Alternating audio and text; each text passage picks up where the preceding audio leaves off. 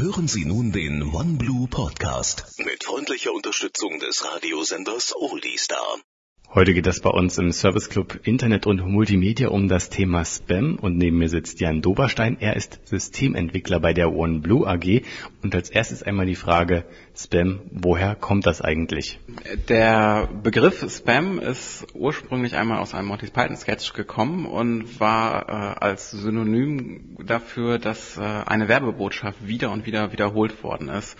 Und ähm, da die meisten Computerentwickler oder Nerds in früherer Zeit auch große Monty Python-Fans waren, äh, ist dieser Begriff als Synonym für unverlangt zugeschickt Werbe, Werbung oder Werbe-E-Mails ähm, aufgekommen. Ursprünglich muss man sagen, ist der erste Spam nicht in Form einer E-Mail gekommen, sondern in Form äh, eines Usenet-Beitrages. Das ist so etwas wie ein großes Brett, wo einer einfach mehrfach für die für seine Firma geworben hat. So ist das aufgekommen.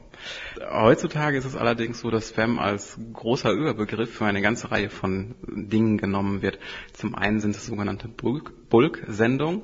Das bedeutet, dass eine E-Mail unverlangt an sehr, sehr viele Adressaten zugestellt wird.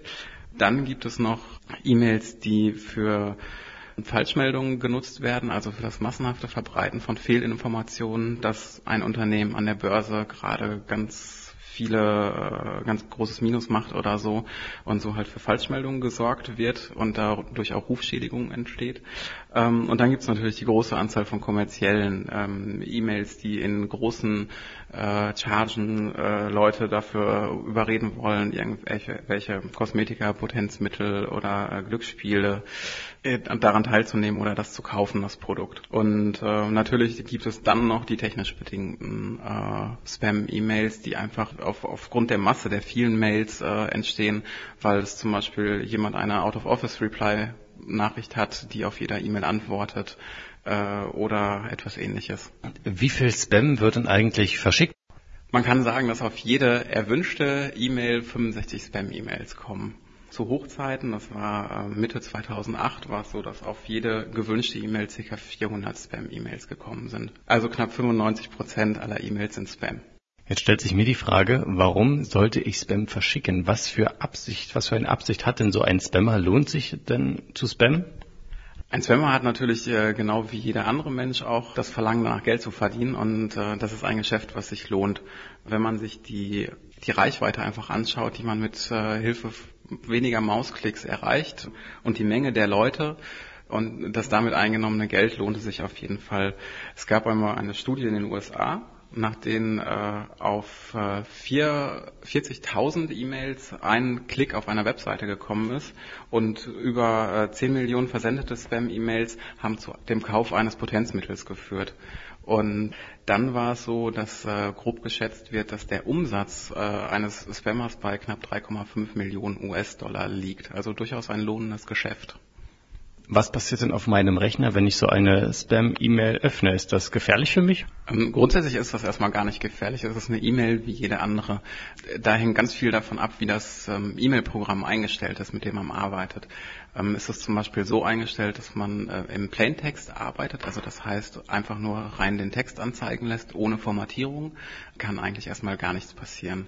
Wenn man aber auf das nicht verzichten will, also die Formatierung haben will, groß, klein geschrieben, bunt, äh, mit Ausrufezeichen, äh, Smileys oder sonstigem arbeiten will, ähm, dann kann es potenziell gefährlich werden, weil dabei handelt es sich um nichts anderes als ähm, eine HTML-E-Mail, in der natürlich alles funktionieren kann, was auch in einer Webseite funktioniert. Das heißt, es werden Bilder von außerhalb nachgeladen, es äh, wird möglicher Schadcode über äh, diese E-Mail auf den heimischen PC gebracht. Und dadurch kann natürlich auch eine Adressverifikation stattfinden. Zum, also zum einen, dass äh, der Spammer weiß, diese Adresse funktioniert wirklich. Zum anderen kann halt versucht werden, ein Trojaner oder ähnliches auf dem System zu installieren. Was kann man eigentlich tun, damit man möglichst wenig Spam bekommt? Erstmal sollte man sehr vertraulich mit seiner E-Mail-Adresse umgehen und möglicherweise sogar mehrere E-Mail-Adressen haben. Eine, um für die private Kommunikation mit Freunden äh, einfach eine geschützte E-Mail-Adresse zu haben, die man auch nirgendwo in einer Webseite oder so hinterlässt. Und eine zweite, mit der man sich zum Beispiel in diversen ähm, Internetforen oder in Blogs oder ähnliches anmeldet, äh, die man auch auf der Seite angibt, wo man etwas kaufen will oder so. Dann ist es so, dass wenn man seine E-Mail-Adresse im Internet irgendwo hinterlässt, ist es auch noch wichtig, diese eventuell zu verfremden. Also das heißt, ähm, den Spammern es möglichst schwer machen, diese E-Mail-Adresse zu erkennen, indem man das Ad, den Klammeraffen, durch das geschriebene Wort Ad ersetzt oder ähnliches. Was gezeigt hat, ist, dass ähm, ungewöhnliche Kombinationen vor dem Ad dafür sorgen, dass die Adresse nicht so leicht erraten werden kann. Also das heißt, wenn man nicht nur heinz.müller at irgendwas als E-Mail-Adresse hat, sondern ähm, heinz 1234891 at irgendwas, ist diese E-Mail-Adresse nicht so schnell von Spammern aufzufinden wie eine einfache. Ähm, genauso ist es auch so, dass äh, sich gezeigt hat, dass wenn man das Wort Spam vor dem Ad benutzt, also zum Beispiel heinz-spam at irgendwas.de, ähm, bekommt man sehr viel weniger Spam zugeschickt, weil dies in den äh, in den Filtern der Leute, die diese Adresse suchen, halt einfach herausgefiltert wird. Und was tun Provider wie zum Beispiel OneBlue, um es den Spammern möglichst schwer zu machen? Als erstes wird darauf geachtet, dass die Kommunikation bei dem E-Mail-Versend nach den geltenden Standards funktioniert. Das heißt, es gibt einen Ablaufplan, äh, wie die E-Mails bei einem Server eingeliefert werden sollen. Und wenn jemand sich nicht daran hält, wird die Verbindung einfach getrennt. Ähm, dann gibt es Listen mit sogenannten schwarzen Schafen. Da sind Organisationen dabei, äh, die genau diese IP-Adressen filtern und herausfinden und dann den anderen zur Verfügung stellen. Mit diesen unterbindet man sofort jegliche Kommunikation. Das dritte ist als Möglichkeit sind die Content-Filter, ähm, wo dann speziell auf den Inhalt der E-Mail eingegangen wird und anhand verschiedener Kriterien versucht wird, dies zu erkennen, ob es sich um eine Spam-E-Mail handelt oder nicht. Warum ist es denn so schwer, dieses Problem Spam dauerhaft zu lösen? Weil sich damit sehr viel Geld verdienen lässt einfach. Welche Strafen stehen auf Spammen? Ähm, das hängt ganz vom Land ab. In Deutschland ist es so, wenn ein Spammer erwischt wird, der auch in Deutschland ähm, beheimatet ist, ähm, kommen Strafen bis zu 50.000 Euro auf denjenigen zu. Ähm, in anderen Staaten ist es ganz anders. Ähm, da gibt es halt noch kein internationales Recht zu. Aber meistens sind es sehr, sehr hohe Geldstrafen. An wen kann ich mich denn wenden, wenn ich massenhaft Spam erhalte in meinem E-Mail-Postfach? Als erstes einmal an den Provider selbst. Also an den Provider, der einem dieses E-Mail-Postfach zur Verfügung stellt.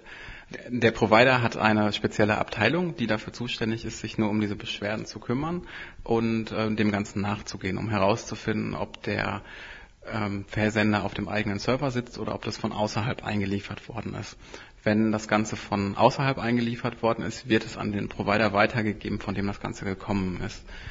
Dann gibt es noch die Internetbeschwerdestelle, die vom Eco-Verband und vom BSI ins Leben gerufen worden ist, an die sich jeder Bürger wenden kann und ähm, wo einfach ein Expertenteam dahinter sitzt und dieser Beschwerde nachgeht und dafür sorgen wird, dass aus dieser Quelle kein Spam mehr kommt. Sie hörten den OneBlue Podcast mit freundlicher Unterstützung des Radiosenders Oldie Star.